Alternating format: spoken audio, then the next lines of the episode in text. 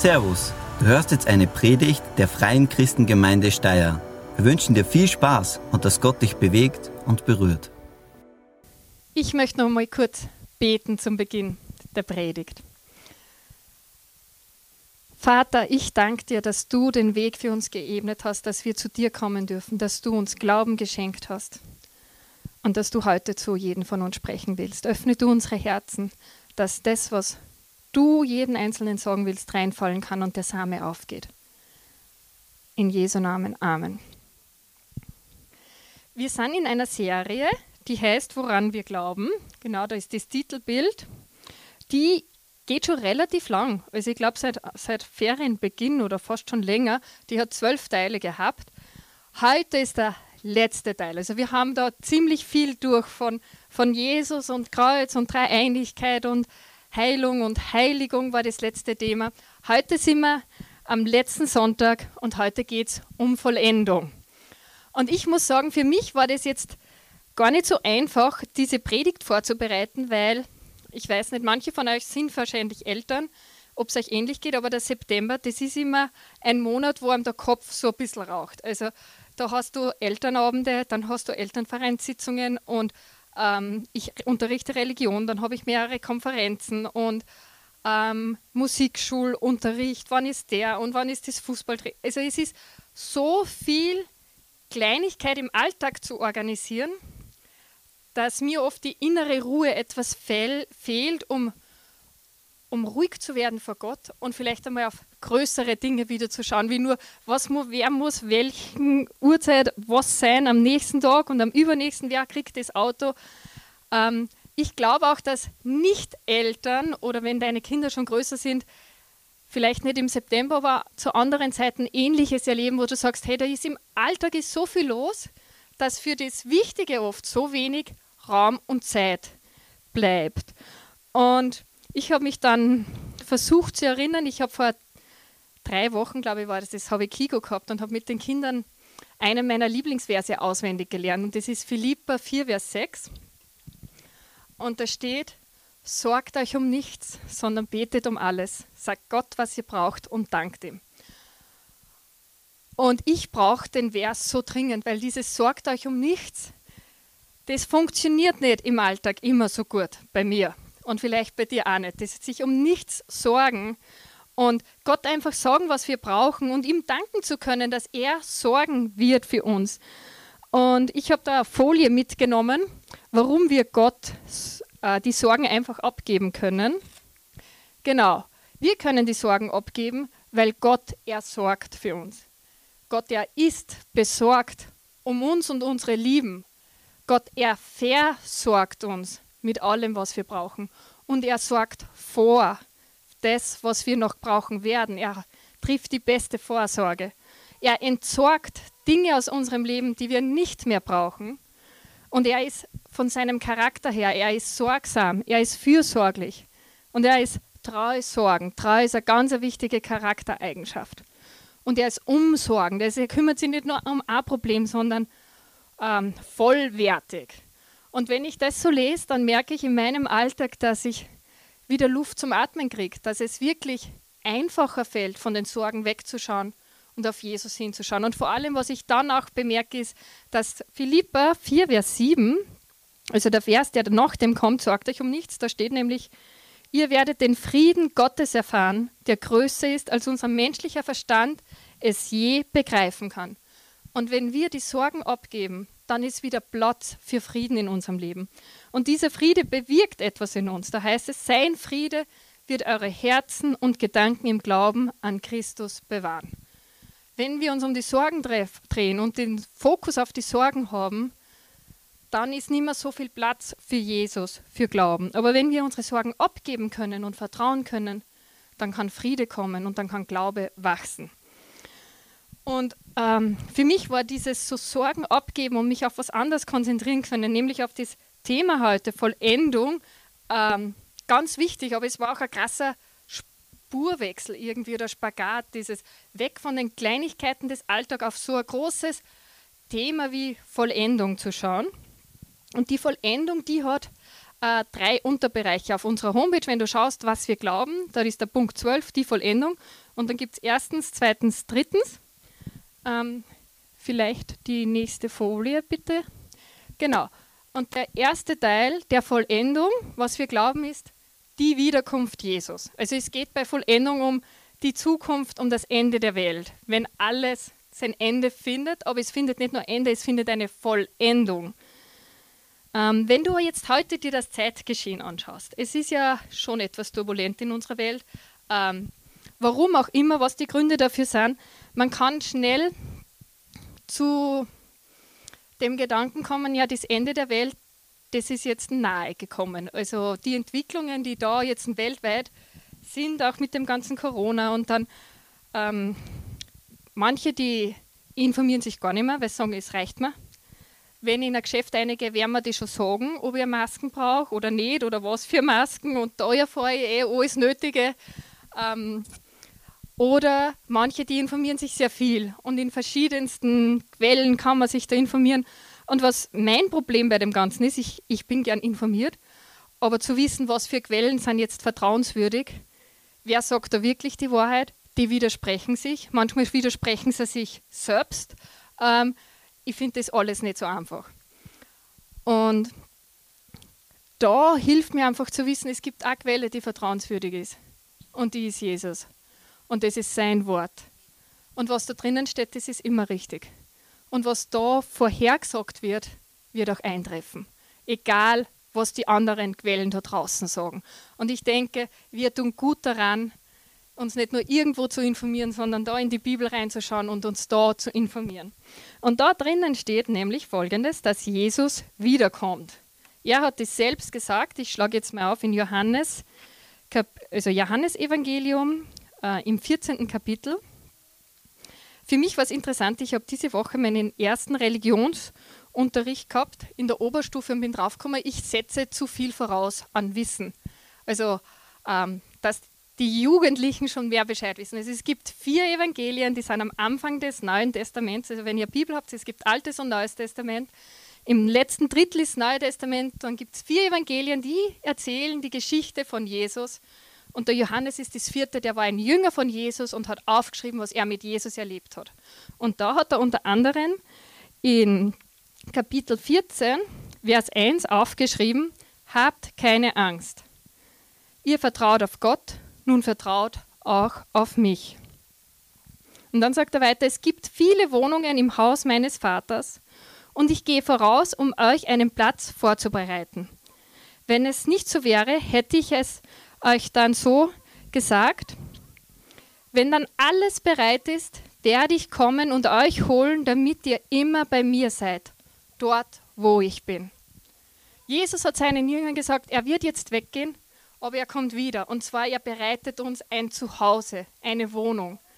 Und ich finde einfach diesen Gedanken, dass in der Gegenwart Gottes ist unser Zuhause so tröstlich. Und wie der Papa Manuel sich um seine Tochter kümmert, haben wir einen Papa im Himmel.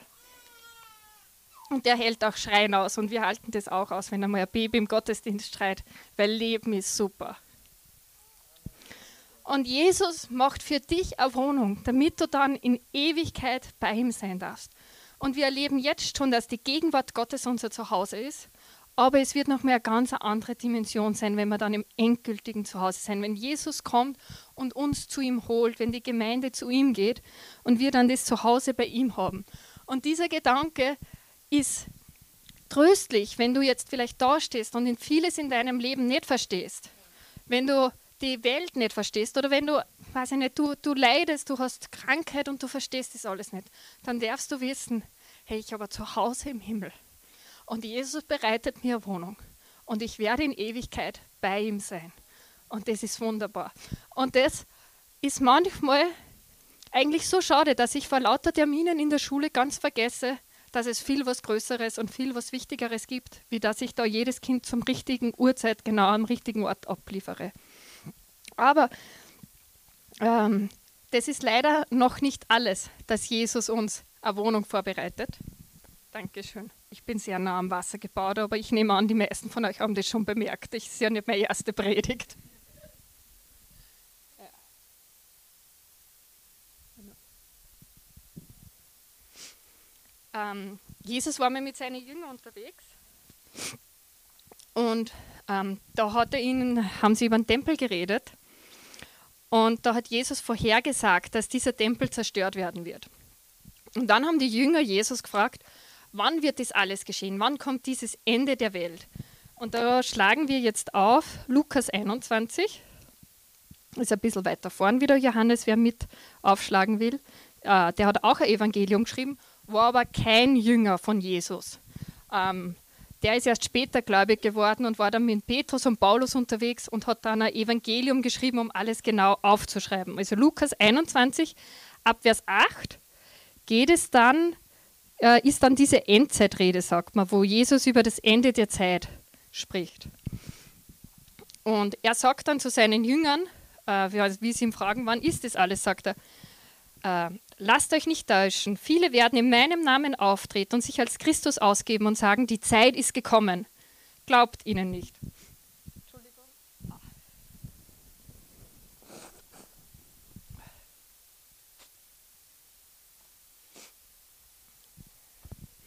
Also viele werden in meinem Namen auftreten und sagen, die Zeit ist gekommen. Glaubt ihnen nicht. Und wenn ihr von Kriegen und Unruhen hört, geratet nicht in Panik.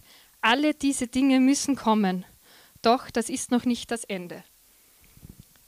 Alle diese Dinge müssen kommen, hat Jesus zu seinen Jüngern gesagt. Also diese Umbrüche in der Welt, diese Turbulenzen sind nichts Überraschendes für Gott. Die sind in seinem Plan. Das muss kommen, damit das Ende der Welt äh, anbrechen kann, vorbereitet werden kann.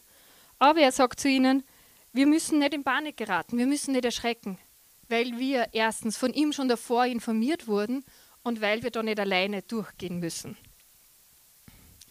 Und Jesus fügte hinzu, Völker und Königreiche werden einander den Krieg erklären. Es wird Erdbeben geben, in vielen Ländern werden Hungersnöte und Seuchen auftreten und am Himmel werden schreckliche Dinge und gewaltige Zeichen erscheinen. Doch bevor das alles geschieht, wird eine Zeit schlimmer Verfolgungen kommen.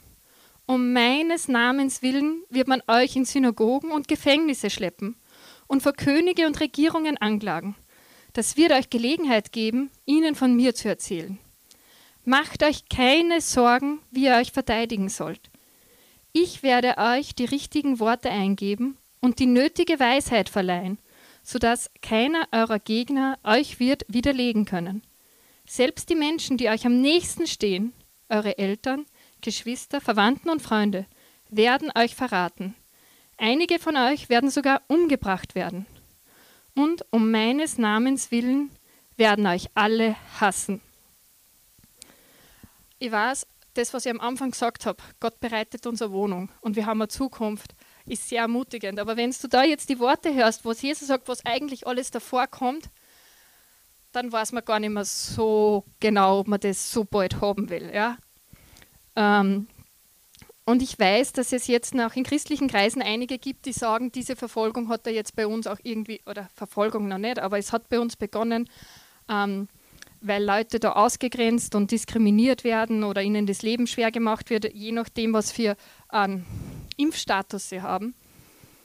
Ähm, ich persönlich glaube, dass der, das, was wir jetzt in unserem Land haben, ganz was anderes noch ist, wie das, wo die Bibel davon spricht. Also wenn man mit Christen redet, die tatsächlich Verfolgung erleben, ist das was anderes. Und da heißt es ganz klar, es geht um den Namen Jesu und nicht um einen Impfstatus, warum wir verfolgt werden.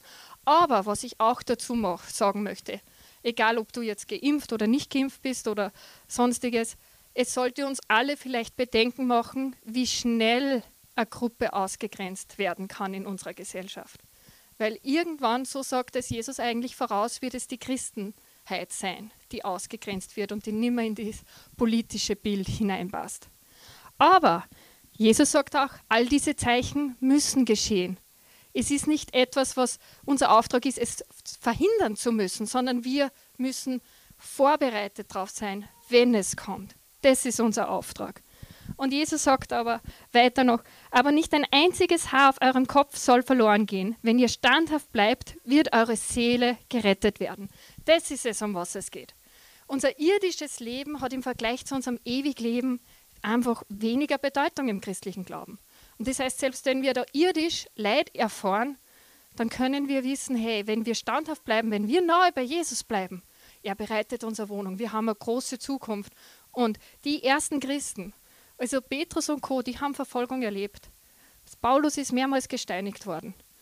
Und trotz allem sind sie im Glauben standhaft geblieben. Und trotz allem haben sie sich dann auch gesehen, dass Jesus wiederkommt. Dieses Komm bald, Herr Jesus, das hat die erste Christenheit so sehr geprägt, obwohl die viel mehr von dem Leid schon erfahren haben damals, wie wir in unserer westlichen Welt es heute erleben oder wie viele Geschwister es heute nicht erleben, diesen, diese Ruhe. Also es gibt sehr, sehr viele Länder, wo Christen wirklich massiv verfolgt werden. Die erleben das viel mehr jetzt schon, was da drinnen steht. Ähm, Jesus redet dann weiter über Dinge, die schon eingetroffen sind, und zwar über die Zerstörung von Jerusalem.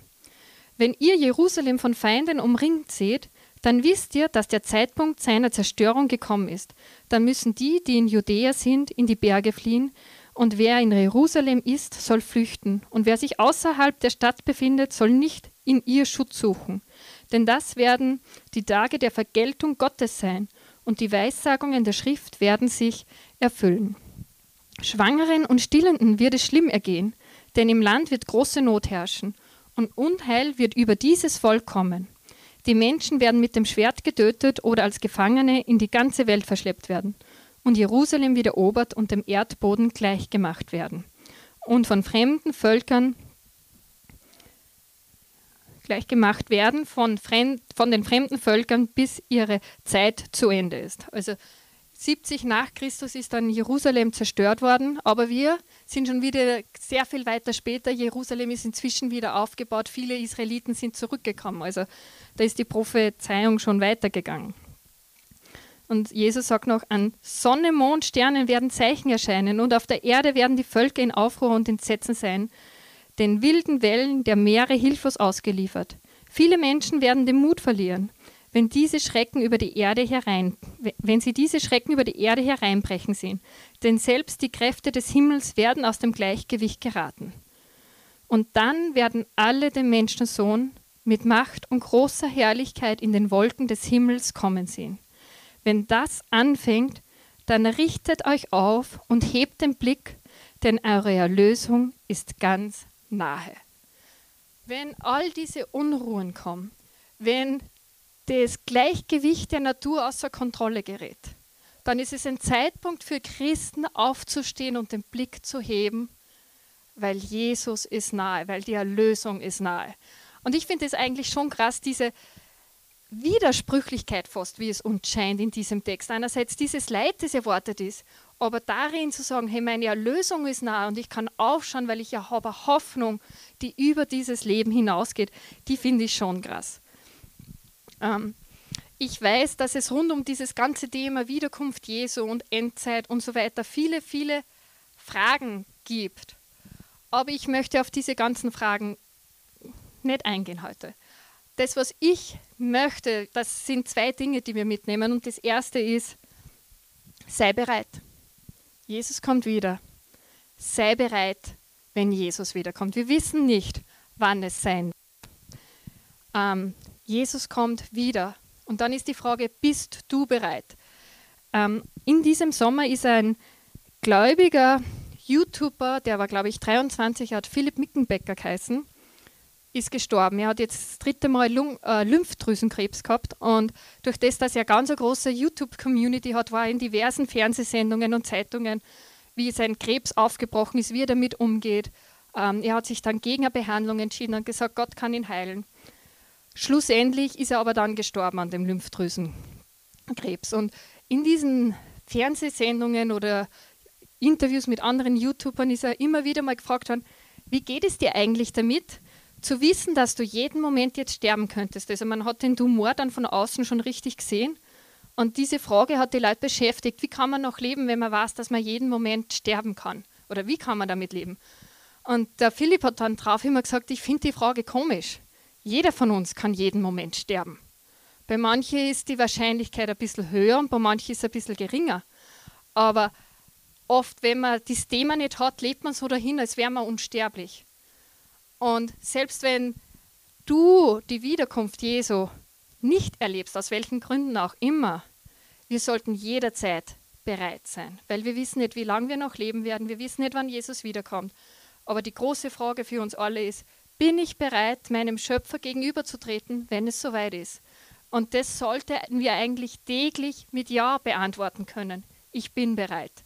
Also das ist der erste Teil, den ich euch mitgeben will. Jesus kommt wieder und sei bereit. Der zweite Teil, äh, der zur Vollendung gehört, und du darfst wieder zurückgehen, ist die Auferstehung aller Menschen. Also ich habe so lange mein Skript nicht angeschaut, mein E-Book-Reader hat sich ausgeschaltet, aber geht eh schnell, genau. So. Und dieser Punkt, der hat mich total bewegt, wie ich das gelesen habe. Es heißt nicht nur in den Glaubensgrundsätzen, wir glauben an die Auferstehung aller Menschen, sondern ganz heißt der Satz, wir erwarten die Auferstehung aller Menschen zu ewigem Leben in Herrlichkeit oder zu ewigem Gericht.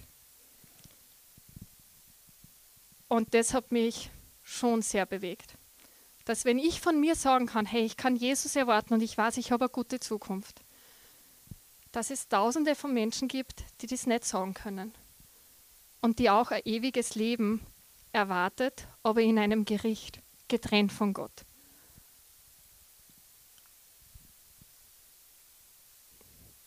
Und das tut irgendwie weh. Jesus sagt selbst im Johannesevangelium wieder, im fünften Kapitel in den Versen 28 und 29.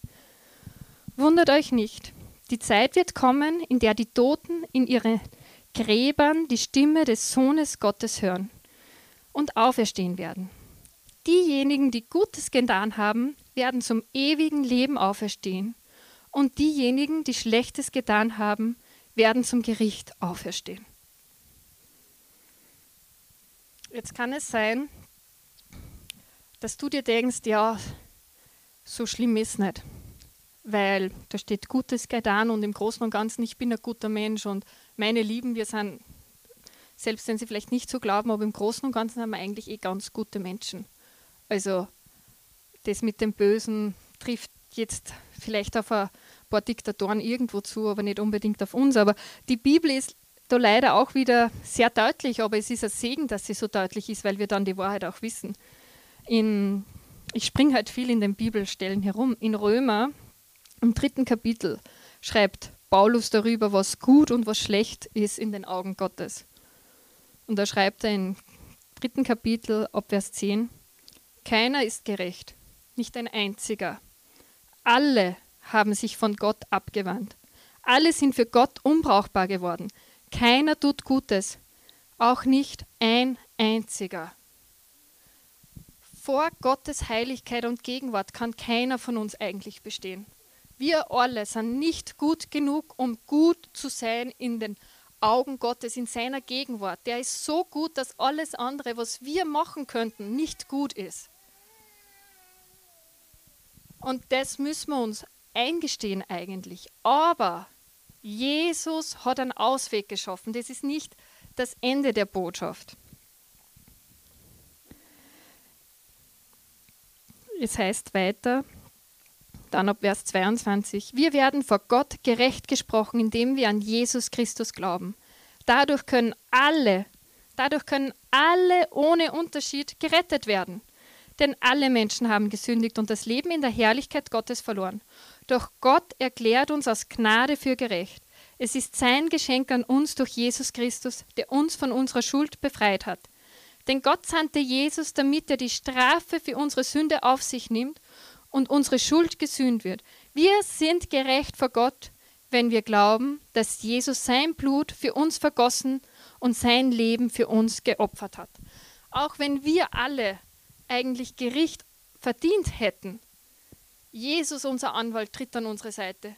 Und wenn dieser Tag kommen wird, wo wir vor dem Thron Gottes stehen, dann wird Jesus für dich eintreten und sagen, die Schuld ist schon längst bezahlt. Und wir dürfen uns auf dieses ewige Leben freuen. Jesus sagte selbst zu dem Nikodemus, das war ein, ein Bibellehrer eigentlich, und der ist gekommen und hat Jesus gefragt, wie man ewiges Leben erhalten kann. Und Jesus sagt zu ihm, Gott hat die Welt so sehr geliebt, dass er seinen einzigen Sohn gab, damit jeder, der an ihn glaubt, nicht verloren geht, sondern ewiges Leben hat. Gott hat dich so sehr geliebt. Gott hat mich so sehr geliebt. Gott hat aber auch jeden Menschen, der da draußen ist und der Gott noch nicht kennt, so sehr geliebt, dass er das Kostbarste, was er gehabt hat, nämlich sich selbst, seinen Sohn Jesus, hat er hingegeben. Gott hat den Weg geebnet, damit ewiges Leben für jeden möglich ist. Also in Römer 3 schreibt ja Paulus, alle können gerettet werden. Und diese Botschaft gilt für alle. Wenn wir an Jesus glauben. Und das, was mich einfach da so bewegt hat, ist, ähm, was kann ich jetzt machen, was kann ich tun, damit andere Menschen diese Botschaft auch hören. Weil es gibt da wirklich gute Menschen da draußen. Die sind nicht alle bös nach menschlichen Maßstäben. Aber in Gottes Maßstäben sind sie nicht gerecht genug. Und wie können wir, wie kann ich das weitergeben, diese Botschaft, damit andere auch erfahren, gerade wenn wir glauben, dass das Ende der Welt kommt, wie können andere noch gerettet werden, um dieses ewige Leben zu haben und nicht ewiges Gericht in der Trennung von Gott. Und deswegen ist mein erster Punkt war, sei bereit. Und mein zweiter Punkt, wenn du selbst sagst, hey, ich glaube schon, ich habe meine Beziehung zu Gott, dann gib es weiter an andere Menschen, damit sie auch das noch erfahren und erleben dürfen. Der dritte Punkt, den wir haben, ist, äh, wir glauben an eine neue Schöpfung. Diese Welt, die zunehmend aus ihren Fugen gerät und hat es wahrscheinlich auch schon früher gegeben, wenn man äh, Katastrophen. Aber trotzdem, diese Erde, sie wird vergehen und es wird eine neue Schöpfung kommen. All dieser Schmerz und der, das Leid und die Trauer, die wir da in unserem Leben noch erleben, all das wird vergehen. Ähm, es klingt jetzt vielleicht sehr negativ. Dieses Leben hat sehr viel wunderschöne Zeiten schon. Weil, äh, sehr viel wunderschöne Momente, weil Gott es auch für uns reich beschenken wollte. Aber durch die Sünde, die in diese Welt gekommen ist, ist vieles aus dem Plan Gottes geraten und deswegen erleben wir auch Schmerz, Trauer und Leid. Aber Jesus sagt dem Apostel Johannes, also der, der auch das Evangelium geschrieben hat, der hat dann eine Offenbarung auch geschrieben, eine Zukunftsvision. Und da hat er Folgendes aufgeschrieben, was er gesehen hat, ganz am Schluss in Kapitel 21. Und dann sah ich einen neuen Himmel und eine neue Erde, denn der alte Himmel und die alte Erde waren verschwunden. Also dieses Leid und die Trauer, sie werden vergehen. Es gibt eine Zukunft, die schön ist. Und das Meer war nicht mehr da. Da habe ich mich gefragt, warum, weil das Meer ist ja schön, das kommt man auch in der neuen Welt haben. Also ich hoffe, dass es zumindest nur Seen gibt, dann, wenn es schon kein Meer mehr gibt. Ähm, oder vielleicht ist es einfach ein Sinnbild, dass damals das Meer einfach so gefährlich war ähm, wenn du auf Boote unterwegs warst, das haben viele Leute damals bei den Transporten ihre, ihr Leben verloren. Und ich sah die heilige Stadt, das neue Jerusalem von Gott aus dem Himmel herabkommen, wie eine schöne Braut, die sich für ihren Bräutigam geschmückt hatte. Und ich hörte eine laute Stimme vom Thron herrufen, siehe, die Wohnung Gottes ist nun bei den Menschen. Also wieder die Gegenwart Gottes ist dann da und da ist unser Zuhause. Er wird bei ihnen wohnen und sie werden sein Volk sein und Gott selbst wird bei ihnen sein. Und er wird alle ihre Tränen abwischen. Es wird keinen Tod und keine Trauer und kein Weinen und keinen Schmerz mehr geben. Denn die erste Welt mit ihrem ganzen Unheil ist für immer vergangen. Und der, der auf dem Thron saß, sagte, ja, ich mache alles neu. Und dann sagte er zu mir, schreib es auf, denn was ich dir sage, ist zuverlässig und wahr. Und er sagte auch, es ist vollendet. Ich bin das Alpha und das Omega, der Anfang und das Ende. Jedem, der durstig ist, werde ich aus der Quelle, die werde ich aus der Quelle, die das Wasser des Lebens enthält, umsonst zu trinken geben. Wer siegreich ist, wird dies alles empfangen, und ich werde sein Gott sein, und er wird mein Kind sein. Wie wunderschön. Es wird einmal eine neue Schöpfung geben, ganz ohne Schmerz, ohne Trauer, ohne Leid, wo nur mehr Freude sein wird und wo die Gegenwart Gottes wir anders erleben werden, wie wir es bisher erleben, viel direkt und intensiver. Und wir dürfen uns wirklich freuen auf das, was da vor uns liegt und kommt. Also es ist eine Ermutigung für unseren Glauben. Aber was mir auch wieder aufgefallen ist, ich habe euch nämlich noch den letzten Vers da unterschlagen, der gehört noch dazu. Und da sind wir wieder bei meinem vorhergehenden Punkt. Doch die Feigen und die Treulosen und diejenigen, die abscheuliche Taten tun, und die Mörder und die Unzüchtigen und die, die Zauberei treiben, die Götzendiener und alle Lügner, sie erwartet der See, der mit Feuer und Schwefel brennt. Das ist der zweite Tod. Immer wenn wir uns mit dem Ende der Welt, mit der Vollendung beschäftigen, hat, hat das ganz zwei starke Kontraste. Nämlich einerseits das, was die Gläubigen erwartet, was so wunderschön ist, aber andererseits, wie, wie schlimm es für Leute sein muss, wenn sie Jesus nicht haben. Und das ist kein Grund, dass wir dann irgendwie uns selbstgerecht fühlen und wir haben es ja gepackt, sondern es hat Gottes Herz gebrochen, dass Menschen verloren gehen. Darum hat er seinen Sohn gegeben. Und wenn es Gott alles gegeben hat, dann sind wir aufgefordert, auch zu geben und zu gehen und es weiterzugeben. Und ähm, ich in meinem Leben merke einfach, es sind so viele andere Themen, die mich oft viel mehr beschäftigen. Ähm, aktuell ist es für viele von euch vielleicht die Corona-Sache. Für andere ist es vielleicht die Wahl, welche politische Partei kommt da jetzt an die Spitze oder die neuen Herbsttrends für Wohnung oder für Kleidung oder die Lieferzeiten bei den Autos, die jetzt so lange sind. Ich weiß es nicht, was deine Gedanken kreisen lässt. Aber ich weiß, dass unsere Gedanken darum kreisen sollten, wie können wir diese Botschaft weitergeben, damit andere Menschen sie hören. Und ich habe da jetzt, kann man gleich direkt zur Praxis. Ich habe euch zwar schon gesagt, was ich will, dass ihr mitnehmt, nämlich das sei bereit und es gibt es weiter, aber wie schaut es jetzt aus, bereit zu sein und weiterzugeben?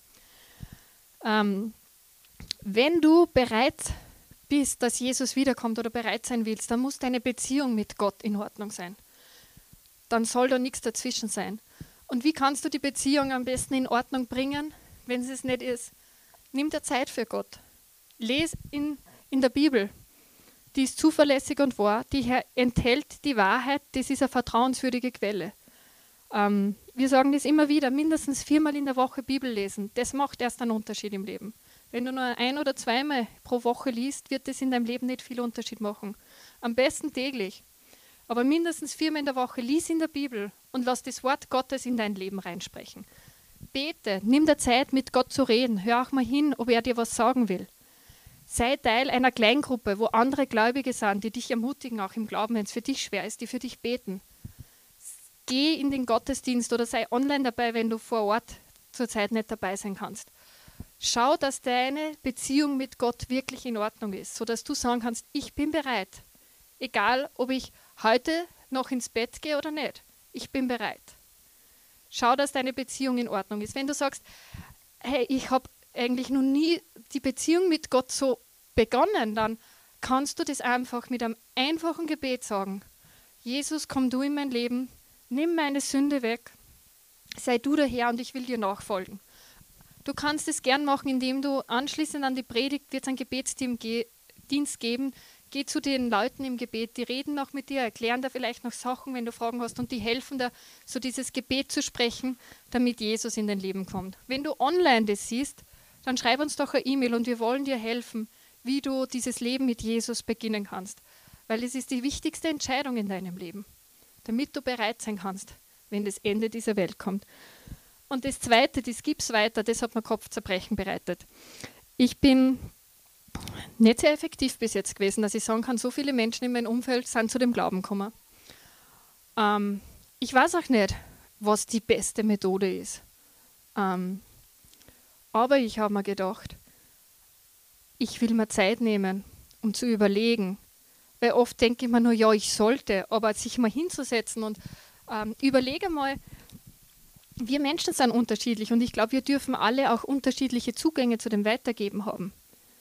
Also manche, die stehen vielleicht gern auf der Straße und verteilen was. Ich bin halt diese Woche dreimal von politischen Parteien ausgewichen auf der Straße, damit sie mir ja nicht schenken, weil ich will nicht wegen einem Geschenk irgendwie eine Stimme geben müssen. Also ich bin nicht der Typ, der gern auf der Straße von Fremden angesprochen wird. Ich habe mir gedacht, was ist das, was, wie möchte ich, wenn ich noch nicht gläubig wäre, was wäre die Methode, die mich am besten dazu bringen würde, hinzuhören und gläubig zu werden und einmal nachzuschauen. Frag einmal, was wäre für dich? Nimm dir die Zeit. Herr Jesus hat sein Leben gegeben. Wir können uns da mal ein bisschen Zeit nehmen und zu überlegen, was ist das, was mich am besten erreichen würde. Und so setze es dann auch um, weil das ist die Methode, die für dich wahrscheinlich am natürlichsten ist und die du dann auch am ehesten machen wirst. Bete auch, dass Gott dir sagt, wie ist es für dich am besten, wie ist es in der Situation am besten. Bete, dass Gott dir Mut gibt, den Mund aufzumachen, wenn du weißt, hey, jetzt sollte ich was sagen. Der erzählt mir gerade in der Ehe schwer und ich könnte anbieten zu beten. Und ich bin mir nicht sicher, soll ich oder soll ich nicht. Oder vielleicht, wenn jemand Schmerzen hat und du denkst mal, soll ich sagen, ich bete und dann sind die Schmerzen nicht weg. Was, also wir haben oft Angst, wir müssen Gott in Schutz nehmen, falls er nicht wirkt. Und deswegen sagen wir lieber nichts, bevor sie machen eine negative Erfahrung, weil das Gebet nicht gewirkt hat oder so. Also bete ganz bewusst, dass Gott dir Weisheit schenkt. Was ist für dich der natürliche Weg? Was ist in dieser Situation gerade der Weg? Wir haben einen Heiligen Geist, der uns führen will. Und wenn unsere Beziehung in Ordnung ist, dann können wir auch die Stimme hören. Und bete auch ganz bewusst für Personen, die in deinem Leben sind. Und du möchtest, dass sie Gott kennenlernen. Dann nimm dir doch regelmäßig Zeit. Jesus hat sein ganzes Leben hingegeben. Wir können ein paar Minuten Zeit nehmen, um am besten täglich für die Leute zu beten, von denen wir wollen, dass Gott ihre Herzen öffnet. Und ich glaube, wenn wir auch täglich für die beten, wenn wir denen begegnen, sind wir dann auch sensibler, dass der Heilige Geist uns führen kann. Wie können wir Samen pflanzen, die dann auch aufgehen? Es ist nicht mein Ziel, dass wir irgendjemand äh, verscheuchen vielleicht. Also wenn ich da einen Freund habe, der mir immer irgendeine Versicherung verkaufen will, ähm, also wie, ihr wisst, was ich meine. Und ich glaube, wir müssen den natürlichen Weg für uns finden, weil es steht so viel am Spiel. Aber die Freude ist so groß, wenn Menschen Jesus erleben und erfahren und ihr Leben Jesus geben. Und wir haben die beste aller Botschaften. Also die Botschaft, die wir haben, ist viel besser wie jedes Wahlprogramm. Die Botschaft, die wir haben, ist viel besser wie jede Versicherung oder Tapperdosen oder Hautcreme oder Duftöl oder was auch immer sonst. Wir haben die beste aller Botschaften. Wir müssen uns damit nicht verstecken. Wir dürfen da mutig das weitergeben. Und wir haben Jesus an unserer Seite. Wir sind nicht allein, sondern er will mit uns gemeinsam seine Gemeinde bauen. Er könnte es ohne uns machen. Aber er gibt uns einen Auftrag, er gibt uns Wert, indem er sagt, hey, ich gebrauche auch dich. Ich gebrauche dich, auch wenn du manchmal feig bist. Ich gebrauche dich, auch wenn du vielleicht diese Woche zu wenig in der Bibel gelesen hast. Ich gebrauche dich trotzdem. Und das ist so wunderbar. Und ich möchte abschließen, indem ich euch Mut mache. Wir haben einen Gott, der gut ist. Selbst wenn das Ende der Welt nicht alles gut ist, aber unser Gott ist gut. Unser Gott hat die besten Pläne für dich, für mich und für jeden einzelnen Menschen. Und wir haben einen Gott, der, der Gebete antwortet, einen Gott, der Wunder tut. Und den seine Liebe so groß ist, dass er für jeden Einzelnen gestorben ist. Und so können wir mit ähm, Mut in die Zukunft schauen. Auch wenn da vielleicht Gerüchte und was ich was, auch was Jesus vorher gesagt hat, wir können trotzdem mit Mut in die Zukunft schauen, weil wir haben Jesus an unserer Seite, der immer bei uns ist, bis zum Ende der Welt, bis zum Ende aller Tage. Amen. Ich bete noch. Jesus, ich danke dir, dass du so gut bist. Und ich danke dir, dass du uns auch regelmäßig aufrüttelst, wenn wir vielleicht in, in Alltagskleinigkeiten verstrickt sind und ähm, nicht mehr so sehr auf dich schauen. Und ich danke dir, dass du alles vorbereitet hast, damit wir eine Beziehung zu dir haben können. Und dass du willst, dass alle Menschen gerettet werden und dass du uns da gebrauchen kannst und Mut schenkst und einen Weg zeigst. Danke für deine Gegenwart in unserem Leben und dass du uns nie im Stich lässt, weil du bist treu und du sorgst für uns und für unsere Lieben. Amen. Vielen Dank fürs Zuhören. Wir hoffen, dass dir diese Predigt weitergeholfen hat. Wenn du mehr über uns wissen willst oder Fragen an uns hast, besuche unseren Gottesdienst in Steyr und schau auf www.fcg-steyr.at vorbei. Wir freuen uns auf dich.